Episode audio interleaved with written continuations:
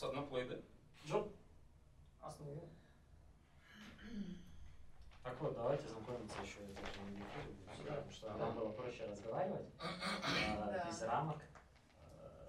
Чуть Просто, расслабиться да, на первый. Всегда Всё, на- теперь везде запись идет? подкаста я говорю то, что- Подкаст это не интервью. Э, Здесь каждый может э, начинать любой разговор, а э, люди, которые сидят на подкасте, могут подхватить э, и разгонять это, эту тему. Э, Так, меня зовут Анвар. Я тоже бегаю, там, побегаю 5 лет. Э, Я Адель, я тоже Да. побегиваю, в данный момент чуть не побегиваю. Да, в общем-то, идейный вдохновитель Нурс, а нас всех объединил АНР, Мади Айтимов. да. А, да? Да, Не мы знала. все там Мы в все клубе от- познакомились. Так брейвтің түлектеріміз ғой біз Ну, не Брейв, а НР, Выпускники, да, когда... тогда АНР был да да, Вы же еще. четвертый еще есть. четвертый тоже выпускник он сейчас в Астане Это наш, э, как этот, корреспондент на места события вне Алматы. да Он там Павлодар, Астана, Костана, вот он все там. Классно. Итак, у нас сегодня праздник, потому что подряд, Второй, второй женский гость. да, А, серьезно? С первого Да, была Анар. да? да. Если можно, чуть-чуть, наверное. Так, поближе, да? Да, если удобно, так поближе. Так, хорошо. Чтобы звук нормально. Все, все. Да, Хорошо. Мы-то про толком мы, мы-то про вас все знаем. Вы расскажите про себя нашим зрителям, слушателям. Да. Ну так, Хорошо. Эм, Ну, начнем с того, что я бегун-любитель. Здесь, наверное, потому что именно бегаю. Собственно, с этого и начну. Мне э, относительно немного есть что рассказать про бег, потому что я бегаю только с 35 лет, то есть последние 5 лет. Точно так же, как и вы, побегиваю, можно ну, сказать. да. Но э, за все это время э, бег вошел настолько прочно в мою жизнь, что, видите, он из разряда хобби перерос уже во вторую работу. И сейчас я ну, действительно строю бизнес вокруг бега, дополнительная работа параллельно с той, которой я занимаюсь каждый день, это в Microsoft. То есть э, там работа full time, э, А, удаленка или офис оффлайн? гибридная. А. Гибридная, то есть мы можем работать как из офиса, так и из дома, но при этом бег приносит огромное удовольствие, является некой разгрузкой для меня, медитацией, и, соответственно, эм, в какой-то момент он начал приносить уже нечто большее, то есть начал монетизироваться и, соответственно, перерос вот в область бизнеса, можно так А сказать. сколько прошло с момента, когда начали бегать и когда он начал монетизироваться? А монетизироваться он начал только за последний год. Четыре года, то есть Четыре года. просто, ну то есть четыре года это был чистый энтузиазм, грубо Да. говоря. Ну, это не энтузиазм, это... Ну, я понимаю, что это больше, да, это хобби.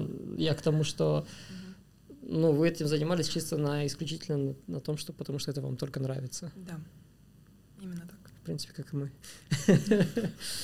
төрт жыл жүреміз ба бізде монетизацияға келу үшін сонда Ну, нам на Ютубе осталось э, еще где-то 800 подписчиков и еще 3000 часов просмотров, и мы можем монетизироваться. Дорога осилит идущий. Ну, главное, начали там потихоньку накапать что-нибудь. И ну, вот сразу из этого, исходя из того, что вы сказали, э, грубо говоря, сейчас у вас есть две работы, почти обе full time, да, если так посмотреть, Да. что на бег уходит достаточно много времени, потому что я знаю, вы ведете там страницу в Инстаграме и еще прочее, прочее. Э, Помимо этого, у вас есть семья, двое детей. Раньше у нас не было в подкасте гостей мам, которые бы смогли рассказать, каково это уместить, да, в своем жизненном расписании, в своей вообще в ритме жизни уместить работу, бег, еще одну работу, и Мгм. детей, и мужа, и все, и все, и все. Я скажу так, э, человек, если чего-то захочет, он всегда найдет для этого время. То есть это вопрос приоритетов. Если вы хотите бегать, то вы найдете для него время. Неважно, у вас там 10 детей или двое детей, или нет детей. Потому что вот если взять просто мой график, э, в дни тренировок я встаю в 5.30. В 6.30 я на стадионе. Я живу в горах, пока мне доехать, это, это еще полчаса. Ну, соответственно, 15 минут на сборы, 15 минут доехать, а, полчаса доехать. 6.30 начали, по-хорошему 8 закончили. В 8.30 я уже дома. По-хорошему так. Ну, бывает, растягиваем, конечно, там, может, позавтракать, кофе попить или что-то еще. Но, по сути дела, вот оно утреннее время, а оно мое. Мы договорились с семьей, что в это время я тренируюсь. То есть а, основные тренировки все всегда утром. Да. А вечером вообще не посещаете или просто так э, случайно когда-то там? Ну, когда есть важные мероприятия, например, конференции в Мгм. 9 утра, соответственно, я сдвигаю все, меняю. Но, Но основное время это удобнее- утром. Удобнее утром, да, конечно. М. Ну, вот секрет раскрыт. А, ну хорошо, утром потренировались, работа, вечером пришли домой, там есть дети, ну это же тоже, то есть затраты энергии и прочее.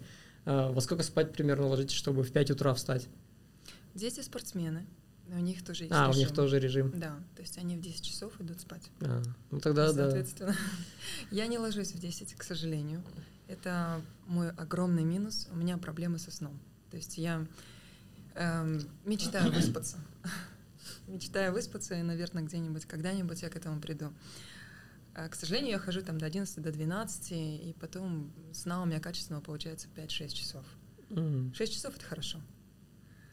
А, Тем не менее, ну вот мы стараемся придерживаться этого режима, то есть вечером я в 6 часов заканчиваю работу, и время остальное посвящаю семье. М. Это время детей, семьи и так далее. То есть мы Мгм. можем заниматься домашними делами, э, играть в настольные игры, я не знаю, идти на стадион, я их иногда тренирую, но это семейное время. М. Понятно, замечательно. И как успеваете там после тренировок там восстанавливаться? Иногда там ұйқы дұрыс болмай қалады деп ғой там питание еще Ну вот здесь полностью питание. Эм, После 35 лет метаболизм замедляется у человека. И там хочешь, не хочешь, начинаешь поправляться. Вот, вот так работает человеческий организм, да, особенно у, у женщин. Сколько бы мы ни занимались спортом, невозможно себя держать в хорошей форме и хорошо выглядеть такой динамике, когда ты много работаешь, у тебя Мгм. семья и так далее. Без питания ничего не получится.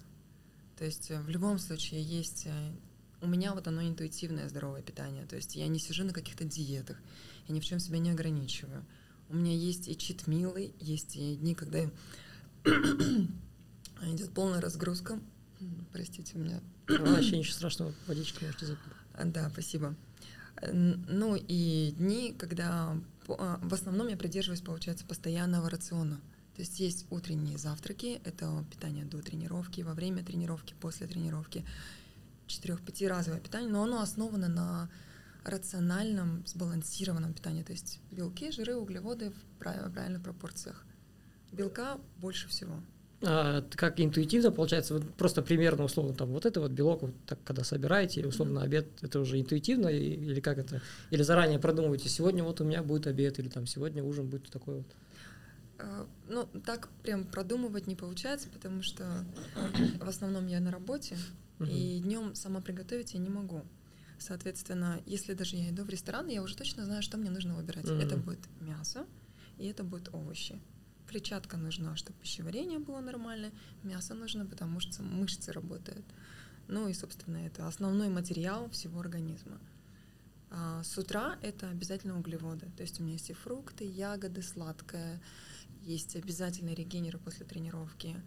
Без этого не получится тренировки. Я не хожу голодной на тренировку. Есть люди, которые не завтракают, а я вот из тех людей, которым нужно позавтракать М. в любом случае. Но я вот долгое время, почти два года бегал на голодный желудок по утрам. И после этого у меня организм настолько привык, что я практически вес перестал набирать вообще, в принципе. У меня вот он за- зафиксировался, и что бы я ни делал, он просто не шел, потому что организм привык э, питаться именно своими какими-то жирами, своими углеводами, а не тем, что накапливается. Всем бы девушкам это. Ну, вот потихоньку я вот переучиваюсь, отучиваюсь, но долгое время у меня было так довольно сложно. Мгм. А это менде бір тағы бір сұрақ бар еді. Жаңағы Microsoft та сіз жұмыс істеймін дедіңіз ғой. Ә, алдында сіздің стористарыңыздан байқап қалдым. Кезінде бір модель болғансыз да. Ә, жалпы Microsoft қа қалай келдіңіз? Және де қазіргі сіздің лауазымыңыз лауазымыңыз өте жоғары дәрежеде мен білуімше да? Сол лауазымға қалай келдіңіз? Сол жерде айта кетсеңіз. Вообще, я мечтала стать телеведущей. Э, в детстве. Это такая мечта была. Я сегодня пыталась это все опубликовать в сторис, но встреча за встречей на ходу не успела. Сегодня вечером добью все- всю эту историю. А, Поступила на факультет э, филологический. А, Отучилась в Казахстане. И затем поехала в Америку учиться. Подрабатывала во время студенчества. Это были и переводческие услуги, это были гидом я работала. И вот в какой-то момент мне вот просто удалось попасть в эту компанию, где эм, искали азиатской внешности девушек для фотографии, для М. рекламы одежды. М. Я вообще никогда не считала себя модельной внешности, но просто, видимо, рост и комплекция сработали. Для них это была необычная внешность. Но все-таки казахские, видимо, ко- корни берут. И меня тогда пригласили. Одно за другим. Вот Сначала одна реклама одежды была, потом другая, потом я оказалась на подиуме. Это была небольшая подработка, но для студента это было очень круто. Ну, то есть там за один показ э, от 100 долларов и выше, по тем временам это было очень много. Ну, для студентов, я думаю, это и сейчас довольно неплохо. Ну, ну, В казахстанских реалиях. Такой опыт был, да. Это была подработка. А как долго это все? Потом после студенчества все закончилось? Да, это было недолго, там несколько месяцев, наверное. А, почему не захотели продолжить? А, Потому что, ну, я уже училась на магистратуре, и э, у меня цель была закончить высшее образование. Все-таки я шла уже э, по пути коммуникации, маркетинга, и начала участвовать э, в м, конференциях э, в Америке. Мгм. То есть я помогала проводить крупные конференции, мероприятия, маркетинговые именно мероприятия. Там, где вот по 5, по 10 тысяч человек участвует. И я поняла, что у меня это хорошо получается. То есть я как организатор прям вот хорошо работаю. Когда я закончила, вернулась в Казахстан, и буквально там за неделю вышла на работу. То есть я Мгм. в- на первое же интервью пришла, и это оказалась компания SAP. И через неделю я вышла на работу, потому что мне сказали, у нас будет форум на тысячу человек, у нас ничего не готово, два месяца осталось. Я Два месяца, у вас база есть хотя бы, кого приглашать? Нет. Спонсор есть? Нет. Э, Что будем делать? Делайте, что хотите. Дали в сделали. руки. Да, мы сделали эту конференцию. Я вышла вот в сентябре, в ноябре мы уже провели на тысячу человек большое мероприятие. И все, они мне сделали офер, и я осталась в компании. Хотя это был тогда временный контракт, и потом я проработала в САПе 12 лет. Э, Но начала, получается, вот с а, маркетинг-менеджера, и затем каждый год у меня шел какой-то апгрейд. М. Сначала это человек по работе с партнерами, затем, ну, то есть они горизонтальные переходы, а, затем уже были продажи, затем уже были а, средний малый бизнес продажи, финансовые услуги, и потом я уже оказалась в enterprise, то есть это крупный сегмент, крупные заказчики. И сейчас в Microsoft последние пять лет я как раз занимаюсь именно продажами и работой с заказчиками, которые представляют крупный сегмент. То есть это НАЦ-компании, это крупные банки и так далее. А, это даже не B2B, это э, как бы... типа Это ещё B2B, но это enterprise сегмент у нас называется, Мгм. то есть эм, это такие компании, как Самрук Казна, как Мгм. Казмунайгаз, э, Халыкбанк и так далее. То есть Мгм. в них идут очень крупные проекты. Э, Не просто там, допустим, Teams внедрить, да, но, но например, развернуть э, крупный проект трансформации бизнес, всех бизнес-процессов и так далее. Естественно, я это делаю не одна, у нас огромный офис, у нас очень большая команда. За каждым заказчиком стоит по 50 человек, то есть М. это очень много работы. А вы, получается, все это курируете, как бы. Да. Внушительно, круто. Внушительно, внушительно. Да, у нас э, разговор какой-то серьезный. Слушатели, которые бегут, бегу- бегают сейчас и слушают наш подкаст, думают, это подкаст о беге или о чем. Задумались. Да. А, У меня вопрос... Да, да. Ну, это правильно. А у меня такой вопрос. Почему именно бег? То есть видов спорта же огромное количество. плавание например. Вело. иә Да, у Фитнес. каждого, мне кажется, Кроссфит, у каждого фитнес. свой вид спорта. И я не думаю, что я остановлюсь на беге. То есть э, к, к чему-то другому, скорее всего, я приду попозже. И я пробовала триатлон, но с точки зрения временных затрат это очень накладно для меня сейчас.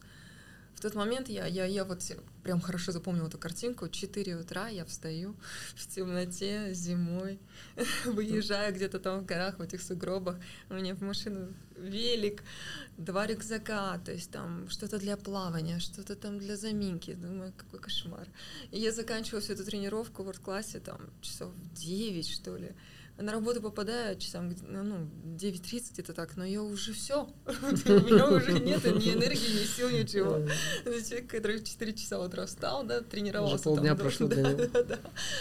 И и это только одна из тренировок. А так ты тренируешься 6 дней в неделю, потом седьмой день куда-то там едешь на Копчегай, плывешь, там еще полдня проходит. Еще на велосипеде до Копчегая самого едешь. Да, и- и, и семья про тебя забыла. Нет, это вообще не мой случай. Но недаром же говорят, то, что мужчины уходят в триатлон, потому что они хотят уйти из семьи. Поэтому они занимаются и Не триатлоном. знаю. И я знаю очень много девушек, которые успешно это совмещают. Э, Ну, видимо, я еще пока не на том уровне.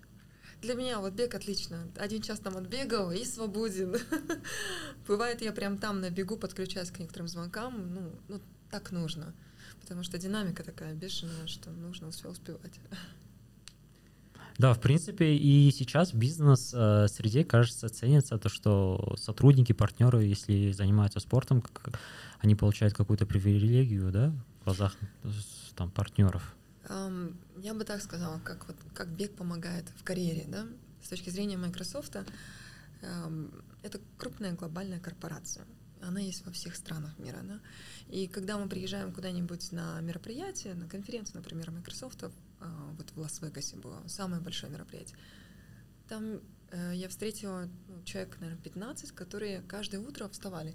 Кто-то ходил там по казино, а мы утром в 5 утра встречались на пробежке. Почему в 5? Потому что там жарко слишком, ну и, соответственно, надо было как можно раньше. И мы бегали вокруг Лас-Вегаса, нам было прекрасно. И это были люди там из Мексики, из, не знаю, из Азии и так далее. У нас был такой классный нетворкинг, мы до сих пор общаемся. Это очень сильно помогает с точки зрения нетворкинга а, во-первых. Во-вторых, а, узнав о том, что я участвую в мейджор-марафонах, мои коллеги пригласили меня эм, спикером внутри Microsoft на глобальную аудиторию. То есть я несколько раз выступала, рассказывала о бостонском марафоне, о том, как вообще го- готовиться к марафонам. Казалось бы, вроде бы крупная корпорация, 130 там, тысяч человек, но при этом людям очень интересно. Они с удовольствием слушают, что такое бостонский марафон. То есть они живут в Америке, но им интересно вот это- послушать эту историю. с алматы да именно Да, и казалось бы, и где-то там я в Казахстане занимаюсь какими-то казахскими там проектами и так далее. Но при этом вся американская команда слушает меня с таким вдохновением, А и для них затем же они это становятся... ну, такие истории, для них же это вообще, они же любят э, вот американцы, ну как достижения, мечты, там, вот, вот это. вот. Конечно. Для них это огромное мероприятие. То есть, э, когда в Бостоне я просто увидела все эти живые коридоры, я была немножко в шоке. И они мне потом рассказывали, что они готовятся к этому мероприятию весь год. И они ждут этого мероприятия. Весь город живет этим, да? Да, то есть они выходят туда и празднуют вместе со своими детьми, семьей, там гриль устраивают, всю дорогу тебя кормят, поят, радуются вместе Грилем. с. Да, ну да, там тебе предлагают все что угодно. Бургеры, хот-доги, все что угодно. Мне кажется, это, это Марафон очень чуть круто. мило, было бы неплохо устроить. Да. Ну и самое последнее, то, что даже в Казахстане сейчас это только-только же вот это нарастает. И довольно часто я захожу в какое-нибудь здание, в Астане, например. Вот недавно в Самрук зашла, и меня встречают э, два парня, говорят, здравствуйте, Толканы, я такая, здравствуйте. А я тороплюсь навстречу, они говорят, классно выступили, поздравляю. И это те самые люди, которым я иду навстречу, оказывается. То есть э, люди все друг друга знают, и сразу же вот растопился лед. То есть у меня была ну, сложная встреча. Нам, надо было решить какой-то конфликтный вопрос. А мы уже, уже как бы на одной волне. То есть Мгм. они участвовали в этом мероприятии. И действительно все пошло хорошо на этой встрече. Мне кажется, ну, это же круто, когда э, так бизнес, э, биз- пог- помогает этот спорт. Определенно. Э, Давайте поговорим о вашем первом беговом клубе. Кто, какой клуб, э, кто ваш первый тренер, кто А, тот самый проводник, который вас привел в бег и показал вот этот прекрасный Кто мир пано и МБК. любовь к бегу? На удивление, это не Алексей Гусаров. Это Марат Жламбаев. Ух ты. С Маратом Желамбаевым э, мы познакомились в Астане. Я тогда начала бегать в триатлон парке, и э, он познакомился со словом, со словом выражением «магия утра». Как может человек э, в Астане зимой вставать в 5.30 утра? Вот как?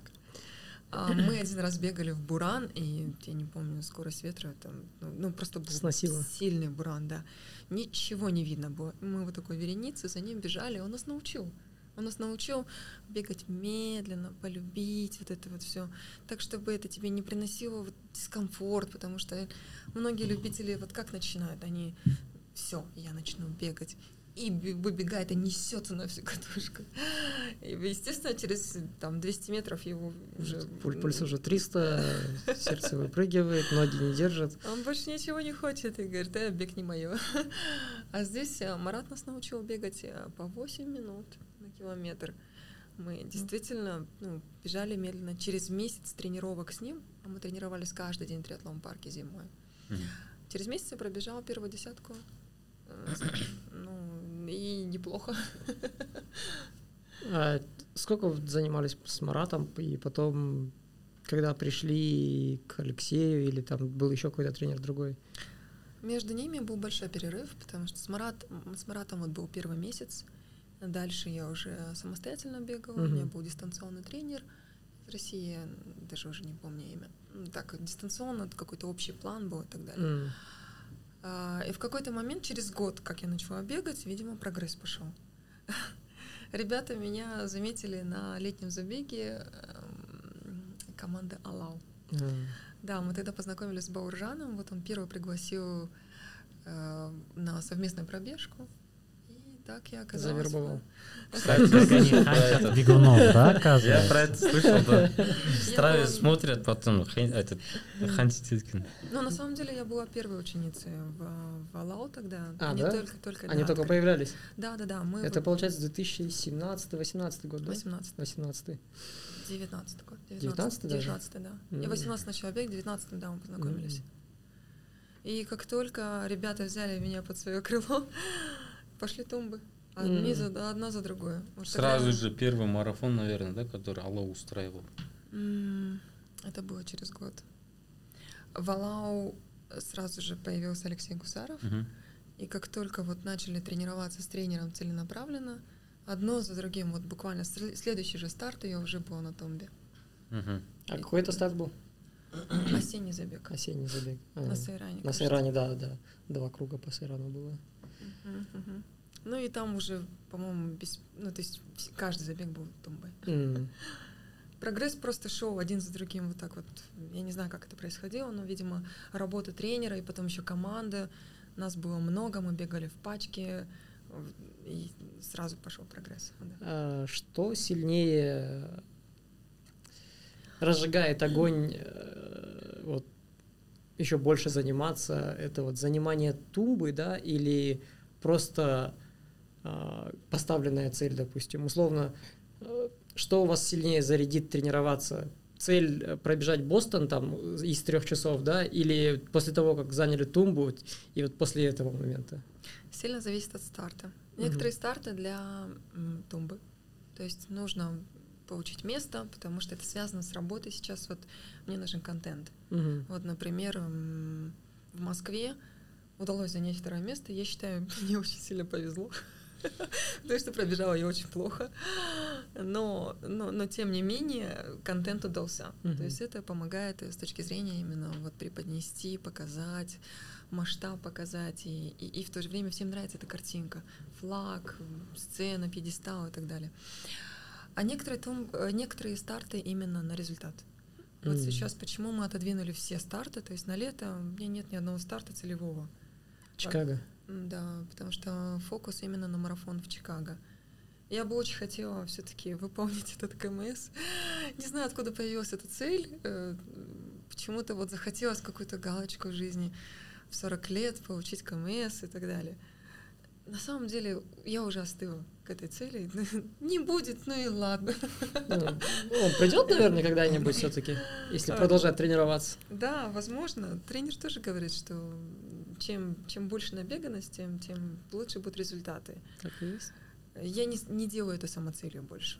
То есть э, один раз я очень сильно обожглась, побежав марафон в Валенсии и не получив нужного результата. Я так сильно готова. Демотивация была сильная? У меня была депрессия. Я ушла в депрессию на, на два месяца, и я не могла туда выйти.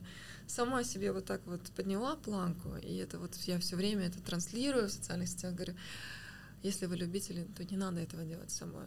Это ненужные вам эмоции, они будут вас отбрасывать назад.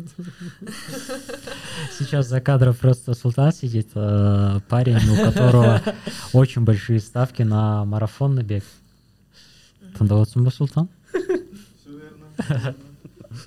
Ну, да, это, это совершенно не нужно. Мне кажется, если, если ты уже пробежал марафон и, и, в принципе, неплохой результат, тогда был 3.16 на Валенсии, а я метилась в эти 3.04, и, соответственно, так расстроилась, что прям вот два часа я просто вот так вот лежала в номере и смотрела в потолок.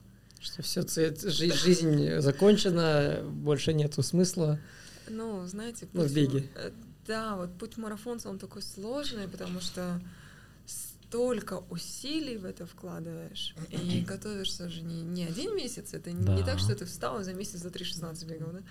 Это- Полгода, и год. Как это сложно. минимум, да, то есть я год готовилась к этому результату. И так его слить, остановиться четыре раза на марафоне, это была катастрофа для меня. А потом я подумала, какой бы ни был результат, я просто буду себя благодарить за то, что я, я финишировала. И так вот мы для удовольствия сбегали Бостон Мгм. вообще вот в удовольствие. И я прям вот верну эту любовь к марафонам, избавилась от этого страха, потому что я все боялась сейчас эти 32 километра наступит, и мне будет так плохо этот асфальт Все, все, все, все ждать эту стенку, да, морально. Да, да, да. Ну вот Бостон вернул любовь к марафону, и затем случился Берлин, и уже все было классно.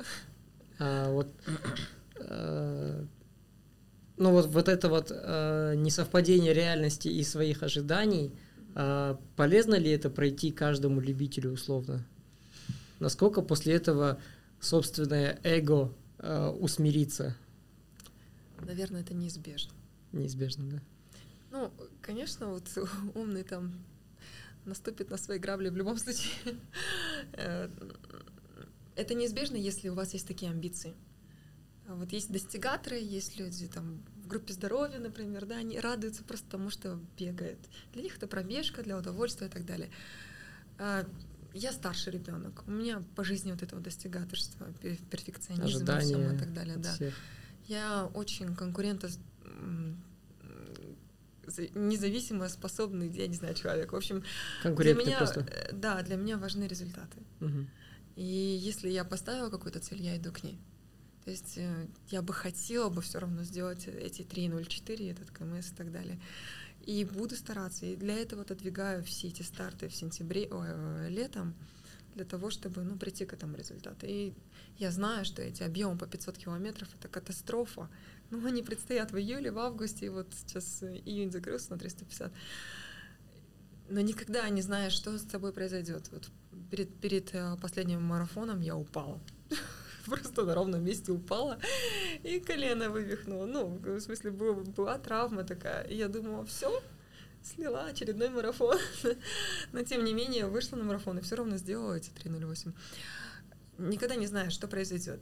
И поэтому за- задирать эту планку, конечно, не стоит. То есть надо сразу себя настроить на то, что ну ладно, значит, не в этот раз. Мгм. Ну ладно, тоже хороший опыт. Ну ладно, ты попробовал.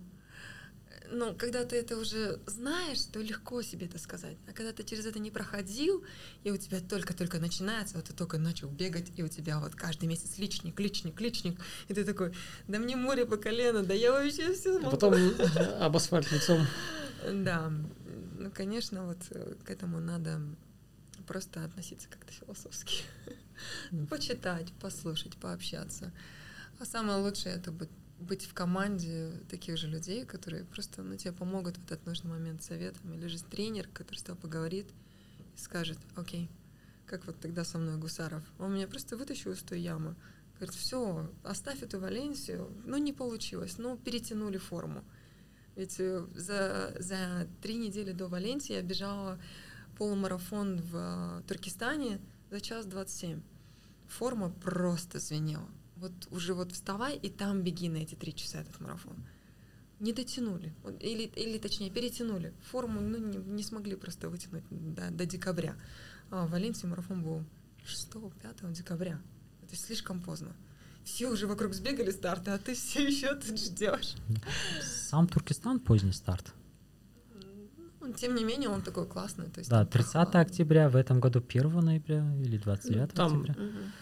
Что-то, да, где-то. То есть, да, потому что, да, у нас настроение какое, то есть в сентябре там, как мы привыкли, отбегать что-то, там Алматы марафон, Шымкент отбегать, и вот появился Туркестан, но до Туркестана еще надо дотерпеть целый октябрь. Да, Я, я помню эту подготовку, я этот полумарафон бежал. До этого за 20 дней я пробежал Каппадокию 38 километров как тренировку. Но мне она больше помогла, то есть чисто психологически.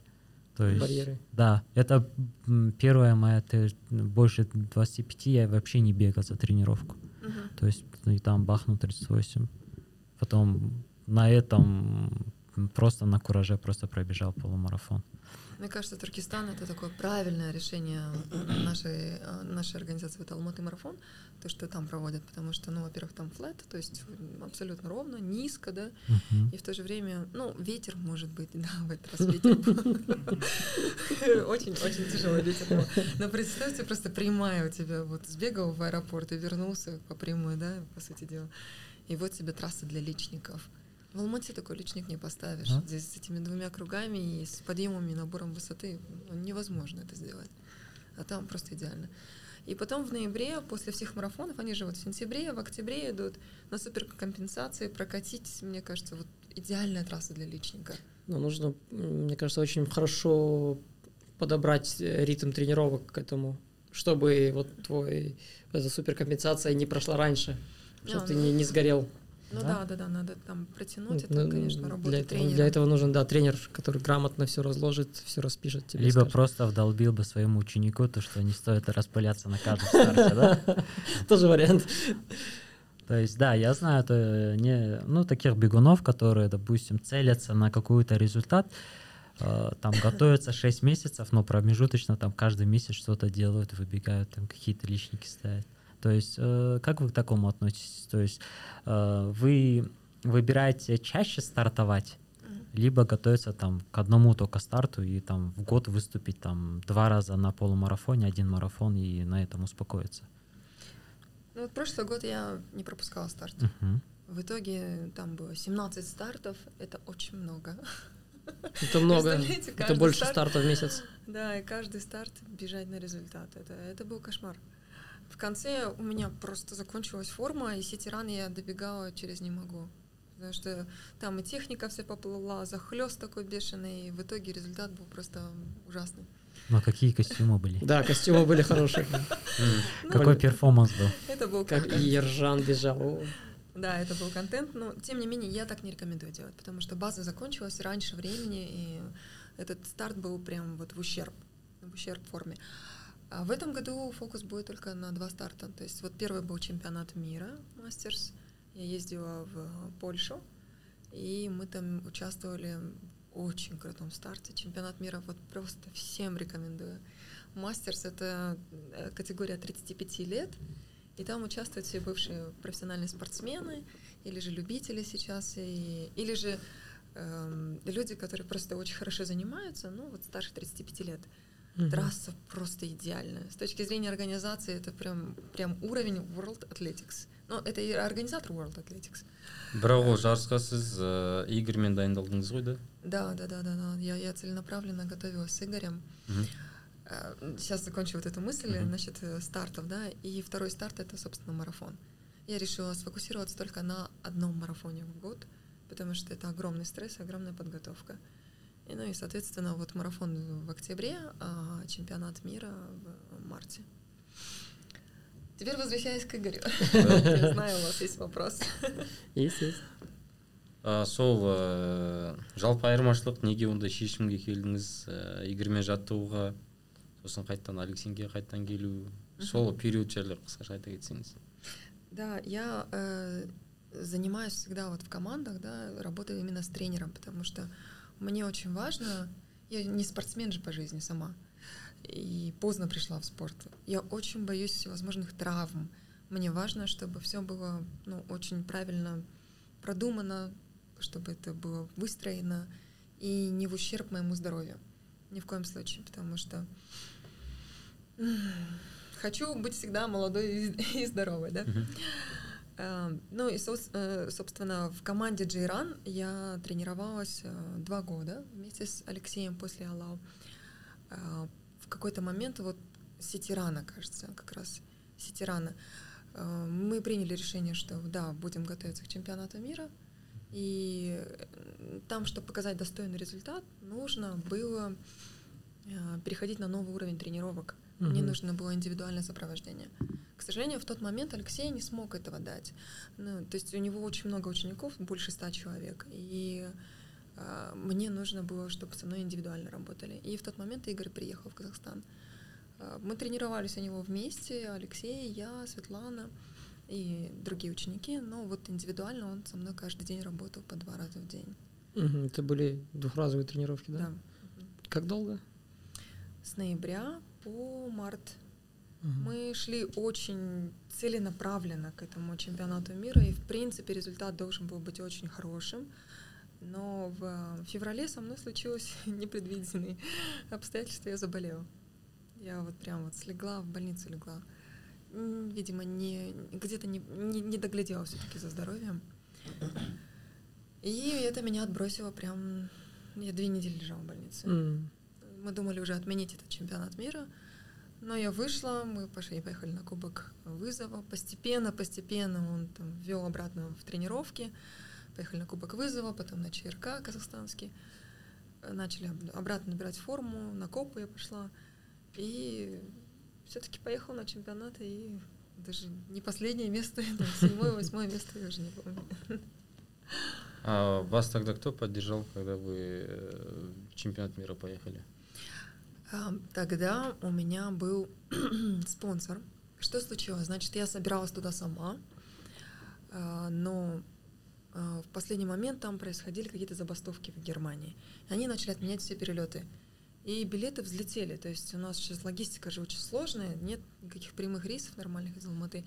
Соответственно, я полетела как-то там криво через э, Франкфурт и там через, ну, в общем, в итоге я поменялась на Стамбул, но билеты выросли в два раза. Мгм.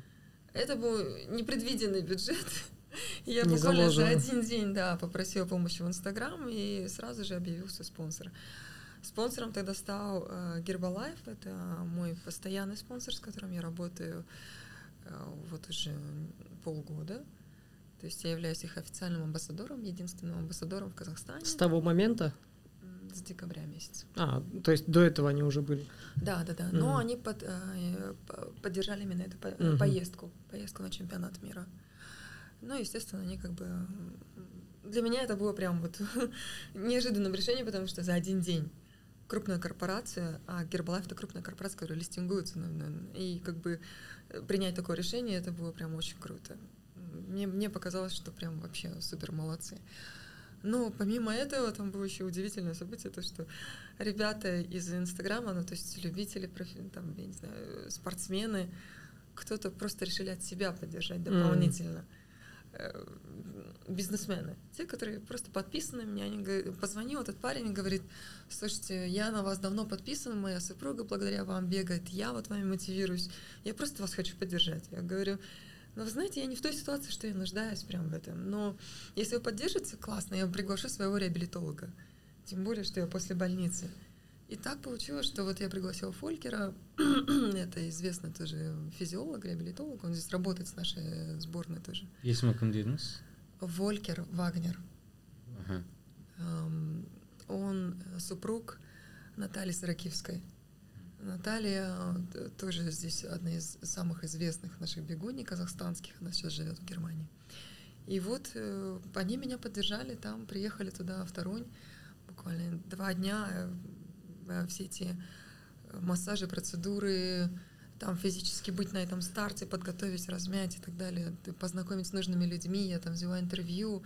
Ну, то есть они были моими проводниками во всем этом процессе. Вот так, такая поддержка была. Круто. Не, это классно. А, Вот физиолог, а как давно вы с- конкретно с ним работаете, допустим? Э, Вот э, Волькер, он... Мы с ним познакомились в Казахстане в прошлом году, но он приехал в Берлин. В Берлине он был по приглашению World Athletics, потому что он ведет очень много крупных топовых спортсменов. Его спортсмены всегда выигрывают на международных забегах. Вот в Берлине, по-моему, он пятым пришел его спортсмен, которого он вел, как физиолог, как реабилитолог, физиолог. То есть э, что это значит? Они как бы диагностируют тело, находят точки, где идет смещение, и ставят это все на место, возвращают форму как бы. Э, И, собственно, вот эта диагностика, она происходит после, во время пробежки они смотрят, как ты двигаешься, что с твоей техникой. После пробежки вот эта диагностика и как бы массаж и так далее. Э, И вот в Берлине он нас вел. Я знаю, что к ребятам в Токио прилетал. И сейчас они живут в Германии, помогает нашим некоторым ребятам. Один из его учеников, мне кажется, здесь в Казахстане недавно на спартакиаде хорошо показал себя. Ну, то есть очень-очень умные люди с огромнейшим опытом, но, к сожалению, они там, в Германии. Мгм. Я очень надеюсь, что он прилетит еще поддержит в Чикаго нашу команду. Ну, посмотрим, как. а бір сұрақ қоя салайын этот э, жаңа сіз айтқан кісіге э, жазылу қаншалықты қиын я болмасам отбор бола ма ол кісіге жазылу үшін Нет, он сейчас на пенсии, он свободен. Э, Единственное, что он, у него график есть там перелетов, то есть он очень много летает, он представляет компанию Лининг, Мгм. это китайский Китайская, да, производитель, да, да, да. Бренд. И у них есть тоже команда а, атлетов, это а, в основном атлеты из Эфиопии, из Кении, которых они поддерживают. Поэтому он очень много летает. Но когда он свободен, он с удовольствием помогает. яғни кез келген желаяқ э, жазып э, сол кісіге хабарға шықса болады ғой да Да, да, да, да. все жақсы Ну, то есть эм, в какой-то момент я почему к нему попала, потому что у меня был фасциит, это воспаление пятки. М. Это когда наступать не можешь. Мгм. Я полгода мучилась, я ходить не могла. В какой-то момент я бросила бег, два месяца я вообще не бегала. И вот он тогда меня вылечил. То есть я к нему попала, я говорю, я больше не могу. И он тогда мне поставил укол прям в пятку. Сначала это было долго массажи, вот эти вот реабилитации там всякая, но в итоге это был укол, и после которого через неделю вся боль прошла полностью. Я хотел спросить, насколько ка- качественно тренировки меняются, вот когда подключается ну, такая мини-команда, да, уже есть физиолог, что как, насколько вырастает именно уровень? Конечно, ощущениям. Вырастает, конечно, вырастает. Ну, считайте, у меня полностью здоровое питание, да, это сбалансированное. Простите. Тренер, который индивидуально с тобой работает. То есть Игорь, он каждый день приходил ко мне на тренировку. От и до три часа он со мной работал. Человек э, ну, очень высокого уровня, да, то есть он тренирует э, атлетов уровня Ренаса. Огромный опыт, он сам был этим спортсменом. И при этом он уделяет внимание каждому твоему упражнению. То есть всю базу он мне поставил. И после этого как бы ты идешь к реабилитологу на нужный массаж, ты восстанавливаешься правильно. При этом у меня есть еще контракт с Терабоди. Это тоже глобальный бренд по м, девайсам для восстановления. Массажные девайсы. Да, да, да. У меня есть вот эти вот штаны компрессионные, ко- в которых я каждый день сижу. Каждый день вечером там перед телевизором можем полчаса посидеть с детьми, посмотреть Гарри Поттера. И я в этих штанах ноги восстанавливаются как новые абсолютно. Это лимфодренаж, который помогает. И всевозможные массажеры, перкуссионные, электроды и так далее. А, Любая точка, которая болит, если ее вовремя вернуть, то она не доходит до травмы. Мгм. И вот это все помогает. Конечно, когда это все в совокупности работает, у тебя и питание, и массажи, и восстановление, и тренеры, и тренировки правильные по плану, и старты классные, будет прогресс. Не, я, я понимаю, что это а, очень сильно влияет, просто э, то есть мы такого опыта не проходили, поэтому интересно узнать вот именно на личном опыте, насколько это вот так толкает вперед. Да. Очень, очень, очень сильно помогает, когда именно правильно так подходишь. Но, видите, это не так, что оно просто взяло и с неба упало, да? Ну, понятно, же- да. И, и не так, что я на это трачу огромные деньги. Я не миллионер. Я такой же наемный На, сотрудник. на всякий случай. Наемный сотрудник, э, да, в ко- в корпорации, да, то есть офисный сотрудник. А, Ну, но видите, я этому уделяю очень много времени. То есть я построила план, есть а, контент-план, я веду и- Инстаграм, социальные странички вот эти вот, да. То есть я этому действительно уделяю очень много времени. И, и то же самое. Я бы хотела в долгосрочной перспективе хорошо выглядеть всегда. То есть это мое личное отношение к себе. Я бы хотела быть здоровой. Это мое абсолютное неприятие к допингу. Я знаю, что эти вещи, они тебе дадут моментальный эффект, но потом они тебя отбросят Все верно. надолго Все верно. назад, да. И будет обязательно обратный эффект, и будешь ты ужасно выглядеть, и вес, и так далее, и тому подобное. Поэтому такие вещи абсолютно не приемлю, не практикую. И если есть вещи, которые помогают тебе быстрее бежать, например, классные кроссовки, которые помогают э, избежать травм, например, массажеры, или же помогают держать себя в хорошей форме, не набирать этот вес, это правильное питание. Или же там не набегать эти ненужные объемы, это тренер, который правильно тебе выстроит программу, то надо этим пользоваться, ну, надо это все устраивать. Надо, надо, согласен. жақсы жауап жаңа контент дегеннен әңгіме шығады сізде жалпы контент мейкер бар ма мобилограф бар ма жалпы инстаграмға деген ә, команда бар ма сізде Нет, у меня э, такой, к сожалению, пока команды нет. У меня небольшая аудитория, пока там 30 тысяч человек, э, подписчиков. А, У меня есть помощник, человек, э, у которого я проходила курсы, Анастасия Матвиенко.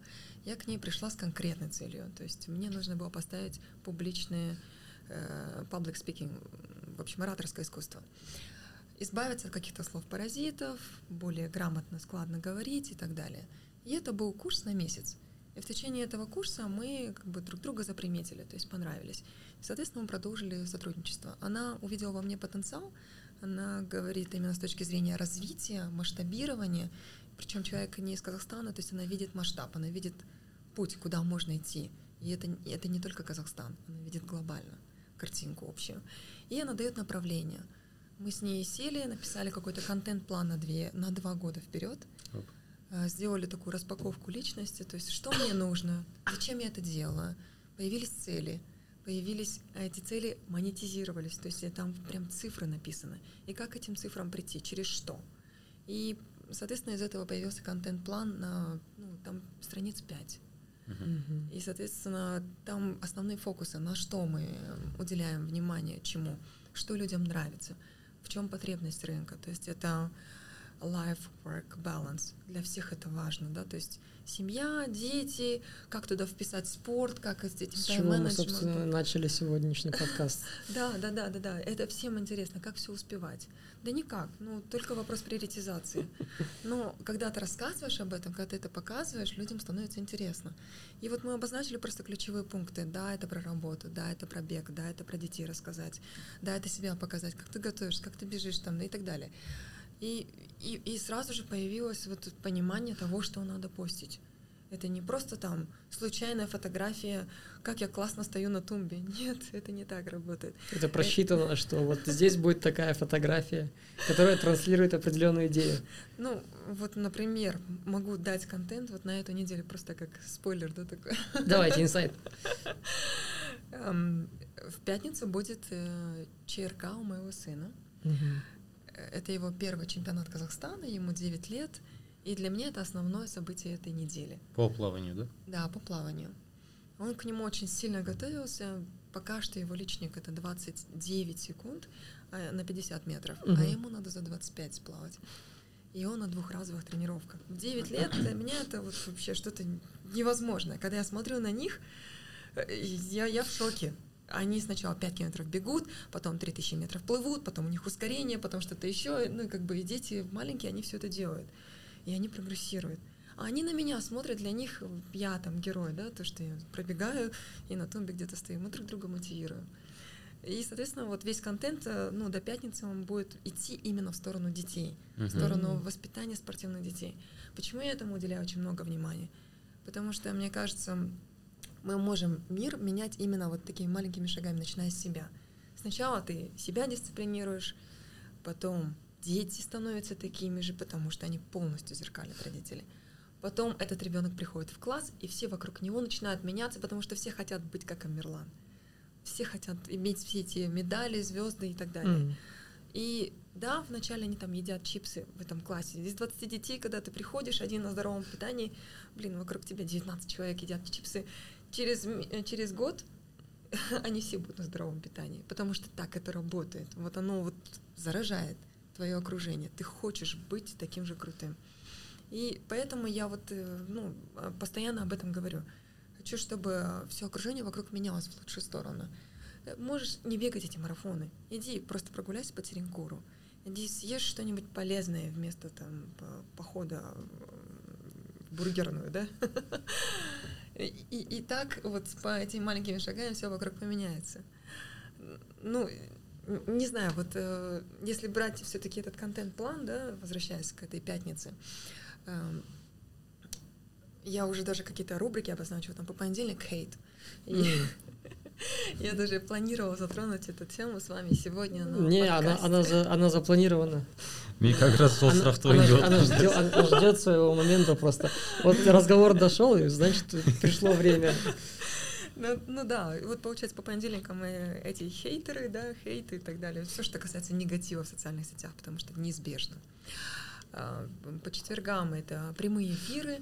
У нас очень много классных людей, с которыми хотелось бы провести эти прямые эфиры. Это нутрициологи, это какие-то альпинисты, это какие-то наши спортсмены.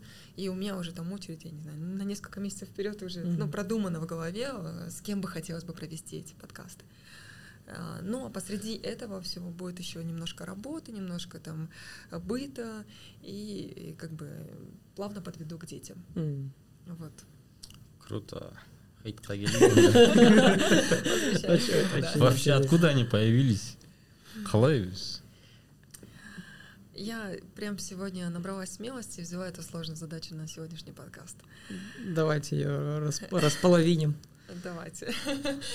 Сделаем этот подкаст, наверное, самым э, Хейтерным. Откровенным, откровенным.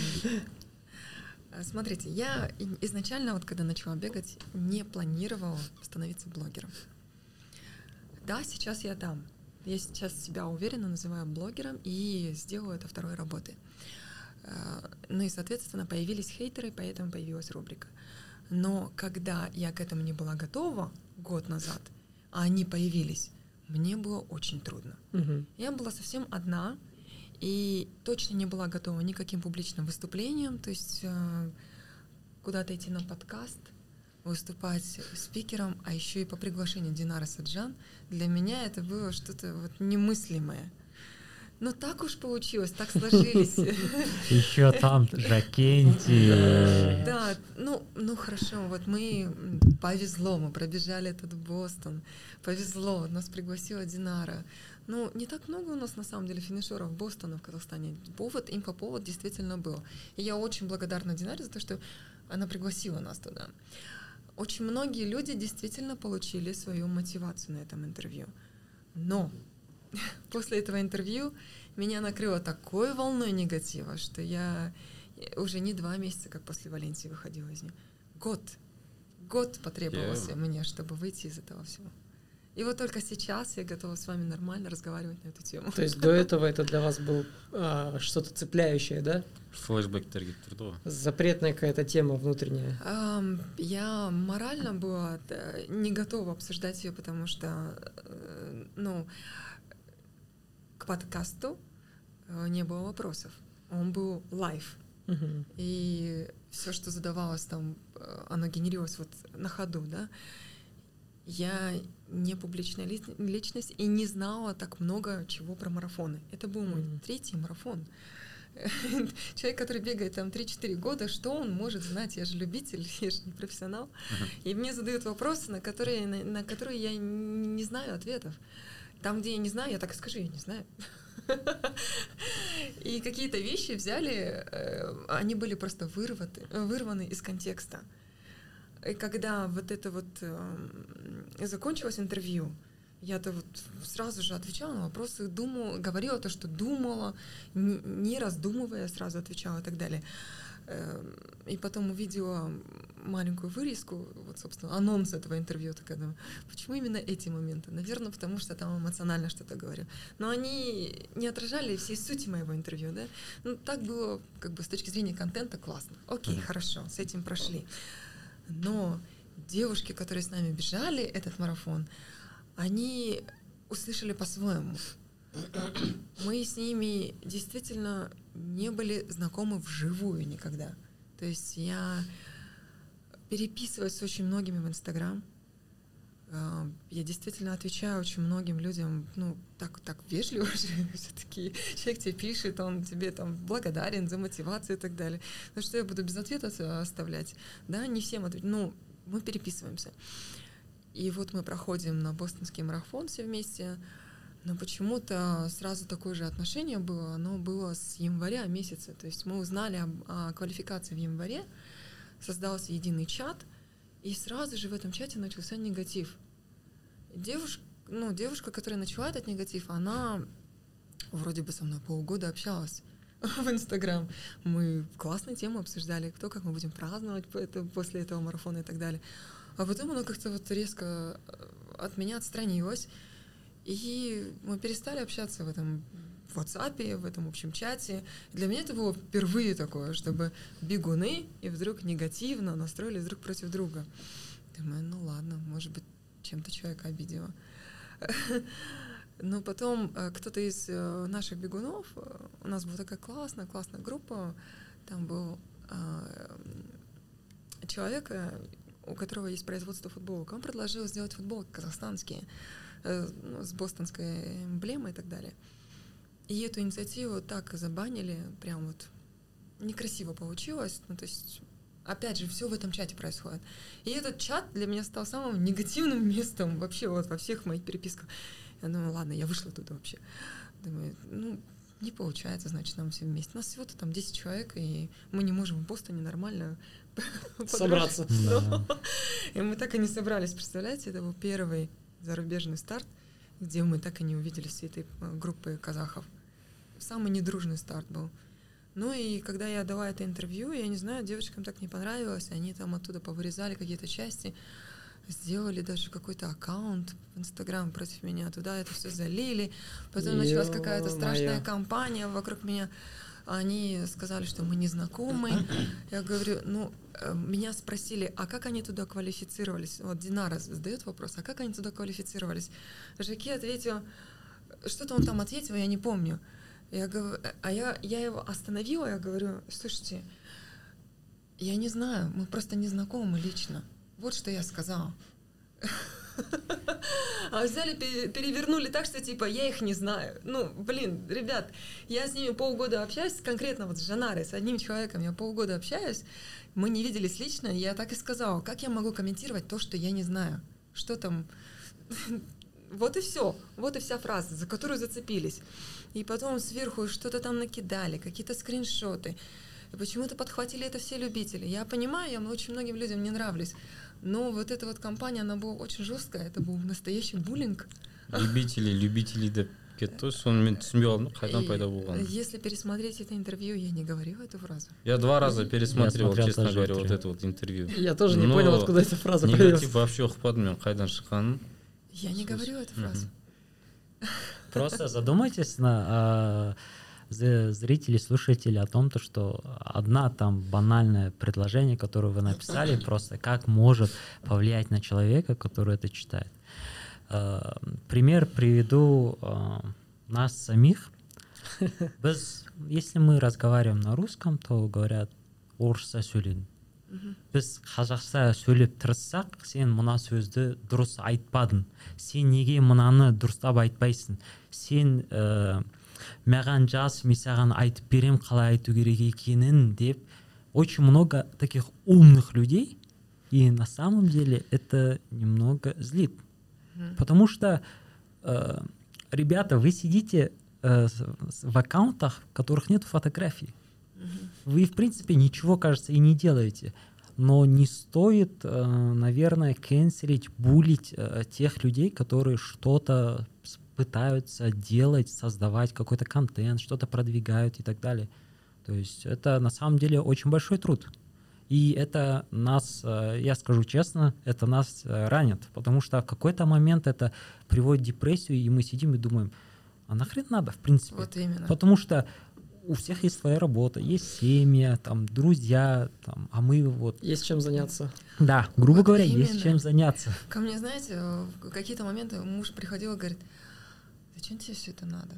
Тебе денег надо без проблем. Ты хочешь бизнес открыть без проблем, хочешь марафон свой провести без проблем, да все что угодно. Перестань так грузиться этим. До такой степени у меня была депрессия. Вы не представляете, я хотела бросить бегать из-за этого. Из-за этого конкретного случая, потому что со всех сторон люди бегали в футболках на, с надписью «Любители-любители». Везде меня Футболки были? что-то. Да, понимаете? То есть дойти до такого, чтобы, ну, я уже не знала, куда деваться. А вот что психологически помо- помогло вот, пережить Время, время? время, Мгм. время, ну и э, в какой-то момент я уже отошла просто морально от всего этого. Я очень ранимый человек. И очень многие со стороны, вот видя, оказывается, мои позы вот так вот, там руки на, на, на, на, на- на талии, боки. да, или же в очках, что я постоянно делаю. Я, ну, как бы очки эти рекламирую, да, и, соответственно, я в очках в основном делаю. И люди думают, что я высокомерная. Но вот спросите, вот Султан со мной тренируется столько лет. Где у меня тут высокомерие есть? Нет его, я самая простая девушка. султан шынымды айт Султан разводит руками. Ну, ну, как бы тот образ, который он создается в Инстаграм, он совершенно не, не раскрывает человека, ну, с другой стороны, ну, как настоящего человека. И, и потом переживать все это очень сложно. Знаете, это моральное состояние, оно сказывается потом на всем. У меня полетело все. Работа, она сказалась на личной жизни. Потом я зашла в яму такую по бегу, что не могла выйти из нее ни июль, ни август. И только вот к сентябрю я более-менее собралась, и то все это время работал со мной Гусаров. То есть он меня морально вытаскивал из всего этого. Забей, не обращай внимания, не надо, вот это вот. Ну, то есть это такая огромная работа была. И люди не понимают этого, да, и продолжают вот, вот этот вот местами даже уже скрытый буллинг, называя меня там королевой и так далее. Но извините, вы меня сделали королевой. Я не придумывала этот ник Толквин. Я его выбрала в этом же Инстаграме, потому что вы придумывали. Вы мне его придумали, классно, мне понравилось, звучит. Его найти легко. Я его взяла. Это Валихан меня называет королевой бега. Это не я себя назвала так. Я никогда не называла себя королевой бега или что-то еще. И потом вы подхватываете это дело. Ну, окей, если оно так идет, значит, в этом потребность рынка. Я работаю над этим, вкладываю очень много контента, и во многих вещах я перво, первооткрыватель. Извините, но я это впервые вот так вот открыто скажу, но я протаптываю дорожку для наших легкоатлетов. Называ- э, заявляя об этих ну, как, э, ситуациях там на стадионе, вы думаете, кому-то нужен этот негатив? Но я же беру на себя эту смелость говорить обо всем этом, что не должны быть эти э, футболисты во время спартакиады. Ну не должны быть они там. Так нельзя Много делать. чего Это не должно быть. неуважение к нам, зрителям, неуважение к легкой атлетике, да, спортсменам, тренерам и так далее. Не, ну, состояние наших э, этих туалетов, там, извините, на стадионах, оно же кошмарное. Отвратительно. Я, я лично знакома со многими людьми в легкой атлетике, но я не боюсь этого говорить, потому что именно так мы будем менять все вокруг, когда мы начнем все об этом говорить. И э, то, что я говорю первооткрыватель, это работа со спонсорами. У меня огромный работ, э, опыт работы именно с корпоратами, да, то есть 17 лет работы в корпорациях, он дает огромное количество там навыков части переговоров и так далее. Тот же контракт с Гербалайф, Мгм. это для меня большое достижение. Не только для меня, но и, я считаю, для спорта вообще в Казахстане. Потому что если корпорации уровня Гербалайф обращают внимание на спорт в Казахстане и заключают уже коммерческие контракты, то это означает, что они будут только расти, и внимание такое будет нарастать. Сегодня это я одна, Завтра это целая команда легкоатлетов, которые смогут себе позволить эти массажеры. Массажер стоит, вот эти вот сапоги стоят, там, я не знаю, 2000 долларов. Но, но не купит себе профессиональный Конечно. спортсмен эти штаны. А ему эта компания даст их. Как амбассадор он их даст, когда она их заметит. И этот человек, он начнет это делать, ну, то есть выкладывать в социальных сетях, потому что он мной мотивируется. Я лично знаю этих людей, они мне сами благодарят за это. И вот в этом смысле я протаптываю эту дорожку.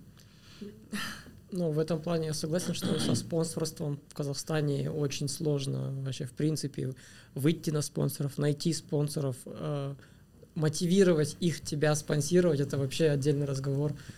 И на это тоже отдельно, сейчас еще пару вопросов есть, но я больше хотел сказать то, что э, тот образ, который человек, блогер создает в Инстаграме, это не есть он, это его образ в Инстаграме. Это то, что он хочет транслировать. Но это не, не значит, что это полностью этот человек такой. Очень много сторон не показано там. Допустим, вот Толкан, она ведет именно спортивную часть своей жизни только. Она не показывает много, многих других аспектов, и поэтому все, все видят только ну, спортивную сторону, какую-то составляющую, одну из составляющих человека. Mm. И я хочу сказать, что ну, не, не судите только по странице в Инстаграме людей. Это глупо, наверное, как минимум. Там все очень красиво, конечно, но вы же не знаете, что, например, вот с утра я сегодня встала, у меня заболела помощница. У меня нет няни, помощницы или кого-то еще. Я пошла э, всю эту стирку сгрузила, пока приготовила, пока детей собрала, пока их отвезла, на свою тренировку опоздала и так далее. Ну, то есть это, это безумное утро. И потом я с этой тренировки уже подключаюсь на звонок, потому что я опоздала уже по кругу. И это, это оно все остается за кадром, это безумная вот паника. Я про это и говорю, что по странице в Инстаграм нельзя никогда судить человека, и, как, и даже потому, что он тран транслирует, ты можешь судить только те вещи, которые он транслирует, если конкретно ты не согласен там с постом конкретным, но никак ни за что другое. А у меня другой вопрос. А почему в Инстаграме не транслировать бы вот эту, и, то есть э, другую часть, то есть бытовуху? Ну ладно, да, немного бытовухи, но Э, любительский бег даже это же не всегда же про тумбы, это больше всего разочарование, это травмы, это невыполненные тренировки, это сомнение в себе. Да. Э, бывают такие моменты, когда ты просто хочешь это бросить. Э, такой момент у меня в Астане был. Я на десятку прилетел, такие планы большие были. Три километра пробежал и, и думаю... И развернулся ко мне пришел. И, и просто развернулся и сошел. Это был мой первый сход. Я смотрю, и ребята бегут, и каждый там, Ануар, Ануар. Так больно и охота сквозь землю провалиться. Я думаю, блин, почему я не добежал? А потом уже забыл, и потом уже начали финишеров снимать, интервью брать, и просто уже в потоке пошли об насчет этого. То есть о чем я говорю? То есть Инстаграм создает какой-то нереальный э, журнальный облик, э, и я это вижу на влиянии на своих сотрудников. У меня mm-hmm. есть молодой сотрудник, он закончил университет только, и он уже парится насчет того, то, что у него нету машины, э, там нету машины, квартиры нету, что-то не задвигался, что я что-то время теряю, да, да. то все. Э, а столько блогеров создало вот этот весь кипиш luxury, роскоши, то есть там... Культ, культ э, потребительства, грубо говоря, где везде нужны деньги, Э, где ты должен быть успешно успешным, да. где ты должен только всегда жить на островах, на удаленке работать только и все, попивать смузи. Что биткоинов да. много было. А, и биткоины, да, обязательно биткоины еще должны быть. Это все картинка, не верьте этому. Нет, э, успешный успех это классно в начале, но, видимо, нужно пройти этот путь какой-то, да, потому что я к этому тоже пришла со временем. Раньше все, что вот было в моей ленте, это там тумбы за тумбой, личники и так далее, и так далее. А сейчас, если вот обратить внимание, появились истории. То есть я прям рассказываю через свой опыт то, к чему пришла, каким путем пришла и через какую боль. И людям, э, как только я первый раз это преодолела в себе и рассказала, что вот я там заболела, вот я лежу в больнице, вот мне там заливают э, антибиотиками и так далее. Для меня вот этим всем поделиться это было так трудно, потому что, ну, это такое личное, и кажется, ты такая вся сильная, и тут показываешь себя никакую, лежащую в 12-й больнице под капельницей. Думаешь, сейчас все от меня отпишутся и так далее. Вот, вот, вот такая у меня мысль была. Но позже, вот э, особенно с помощью именно э, Насти, я поняла, что нужно показывать именно живую, именно живую себя, то есть насколько трудно тебе все это дается. Потому... И очень часто я вот делюсь вот этой картинкой, что форма, она вот вверх-вниз, вверх-вниз. Невозможно быть всегда на пике формы. Нет такого человека. И, соответственно, да, сложно, да, показываешь, как есть, да, как к этому приходишь. Вот у меня был недавно старт в Астане. Ребята там устроили зарубу. Я так не люблю такие вещи. У парней это вот все классно, они там могут рубиться, он Суло может там трех себе взять конкурентов, опубликовать это, да, у нас будет заруба, кто На на кого поставить и так далее. Да, а у девчонок так не работает, мы ранимые. И нас там друг с другом ставить друг против друга, да мы перегораем уже до старта. И у вас конкуренция какая-то прям сильная. Она не то чтобы Прям. сильная, знаете, девчонки просто не вывозят это, они потом перестают общаться. Они как будто вас... сердцу близко Да, принимают, воспринимают слишком близко. Очень близко воспринимают, да, очень сильно реагируют, и потом я прям очень многих знаю, которые от меня отписались, не хотят меня больше смотреть и все такое. И потом спустя какое-то время возвращаются. И я в какой-то момент спрашиваю, говорю, а что случилось, почему так? Надоело. У тебя всегда вот все так красиво. И я реально начала показывать все как есть. Ну вот смотрите, я работаю из дома, да, у меня катастрофа. Вот она стоит со своими разукрашками, моя дочь, и говорит, мама, ну сделай мне вот это, вот это. А у меня тут звонок с эскалацией, и я ничего не могу сделать. Ну, и, и я вообще не накрашенная сижу, а мне надо на видео выходить, и вообще кошмар. Ну, понимаете, это... э, Я начала этим всем делиться, начала показывать. И вот к Астане, возвращаясь к этой Астане с пятью километрами, нам сделали эту зарубу, сказали, вот вы побежите там с гульмирами, Гульмирами, совсем, да, там и так далее. Слава богу, еще и Кристина не вышла. Ну, просто в моей возрастной категории все такие сильные стали, вообще кошмар. И я так начала переживать на ровном месте. И я знаю, что это 5 километров, я их уже 10 раз бегала, ну что такого. Единственное, что там была авантюра, я бежала в новых кроссовках. Мизуно? Э, Да, Мизуно, вот, Мгм. которые без пятки. Ну, я думаю, ладно, не пробегу на, на, на кроссовке, все, короче, свалю. Стандартная заготовка. Все так делают. Э, Ну, ну, ну, вот, в общем, я перегорела. До старта я перегорела, потому что я спала очень плохо. Утром просыпаюсь, вуп там на грани с желтым красным. Совсем, короче, где-то 4-5 часов удалось поспать, и то в таком полудреме. Встаю, и свежести нет, и ноги не тащит. И бегу такая, уже на первом километре они мимо меня проходят. И я такая по, по часам смотрю, 3.50. Думаю, ну, вроде нормально. Почему они быстрее бегут? Думаю, сейчас догоню на втором километре. А у меня уже часы 3.58. На третьем километре 4.15. И я все слила уже. Все, они уже там, уже далеко впереди меня. А я бегу, я проклинаю эти кроссовки. Я думаю, это дурацкий старт. Меня бесит все вокруг. Эти пейсеры вокруг них. Эти тренера. И я тут одна совсем. Вау, кошмар. И я добежала до старта, ой, до финиша. Третий из трех, значит, ну, девочек, с которыми зарубились. И такая думаю, нет, нет, нет, подожди, подожди. Это, это 20-23. Это, в принципе, неплохой результат. Там, там, ну, не, не все парни так бегают. Что-то по факту это мой первый офицер. Просто Нурси выбежал из 20 минут в Астане. Жестко Ну, вместо того, чтобы быть благодарной, я такая собиралась расстроиться. Ну, иду такая, думаю, ну ладно, хорошо. Сейчас как есть расскажу, включая инсту, говорю, значит, не готова. Вот реально, я не готова была. Что я хотела? Ну, реально, приехала из отпуска, никаких тренировок не сделала, надела эти волшебные кроссовки, думала, побегу за 18, что ли? Ну, не бывает таких чудес. Просто признайся себе честно. Девчонки в этот момент были лучшей формы. Но форма, она приходит и уходит. Да. Поэтому я сразу девчонкам подошла и сказала, вы молодцы, классно, да мы еще зарубимся. Ну, и, естественно, обо всем этом я честно рассказала в Инстаграм, то есть я показала все как есть и сказала, что да, я не была готова. А, э, Но к этому, видите, нужно, нужно время. Я к этому только сейчас пришла, только сейчас начала все это рассказывать. А, Раз уж про кроссовки зашли, я любитель обсудить кроссовки. А, Вы снимались в рекламе китайского бренда кроссовок Мгм. Пимай. Как так получилось? То есть на всех стартах у вас можно увидеть э, Vaporfly, Alphafly. Адиусы, Мизуны вот эти новые самые, которые фурор произвели в мире бега. Как так? Одно, одна поправочка, это была не реклама, это был отзыв.